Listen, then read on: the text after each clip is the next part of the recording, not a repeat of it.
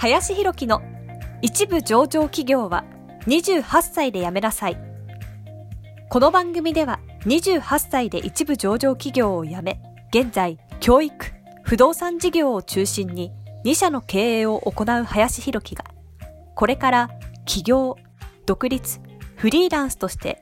自由度の高い生き方を目指したいと考えている方向けに必要な知識、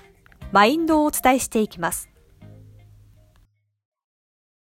こんにちは、林です。えー、本日はですね、投資の考え方というテーマで話をしていこうかなと思います。えー、まあ何回かね、こう投資とか金融に関してのね、動画も撮ってきてはいるんですけれども、まあ改めてですね、今日もお話していこうかなと思います。えー、これからですね、まあ、独立とか起業とかね、自分で何かをやっていこうというふうなあことを考えると、まあ、必ずね、誰かしらからこう投資のね、話なんかを持ちかけられるということは、まあ、きっとあるんじゃないかなというふうに思いますし、まあ、ない方もね、今後おそらくあるんじゃないのかなとは思います。ただですね、まあ僕が思うのは、もしね、えー、今皆さんが1億円とかの元でがないという方に関しては、基本的にはその投資とかをですね、まあ、考える必要性ってあんまりないんじゃないのかなと個人的には思っています。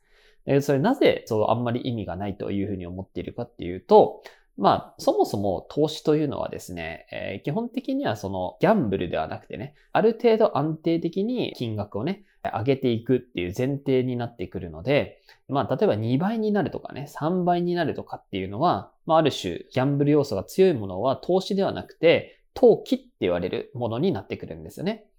なので、実際そのある程度安定的な収益が見込めるようなものというものに関して言うと、まあ良くてやっぱり年間でね、5%ぐらいみたいな感じのイメージで持っていくといいんじゃないのかなと。まあ、本当に良くて10%、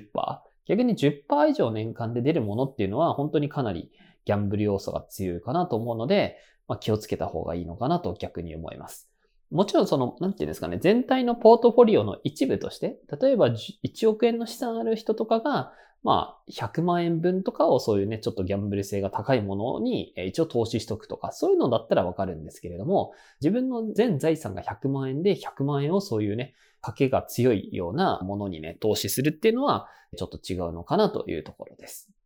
で、実際に、じゃあ、年間で5%だったとしたら、1億円持ってて、ようやく500万って感じなんですよね。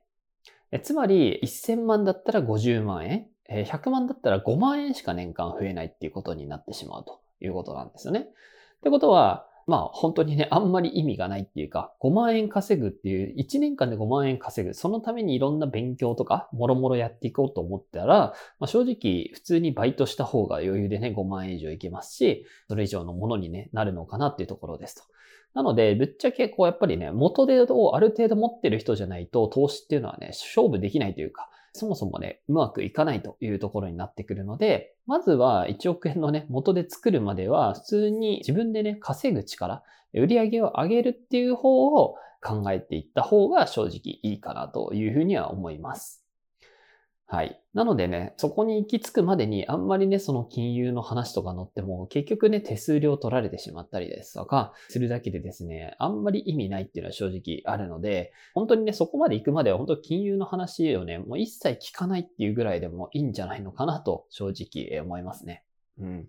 なので、これをね、見てる方は、まずは売り上げを上げる。えそっちにね、こう、フォーカスしていくっていう風にやってみていただけるといいんじゃないかなと思います。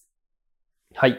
ということでですね、まあ、本日は投資の考え方というテーマで話をさせていただきました。えー、本日もありがとうございました。本日の番組はいかがでしたでしょうか？この番組では林博樹への質問を受け付けております。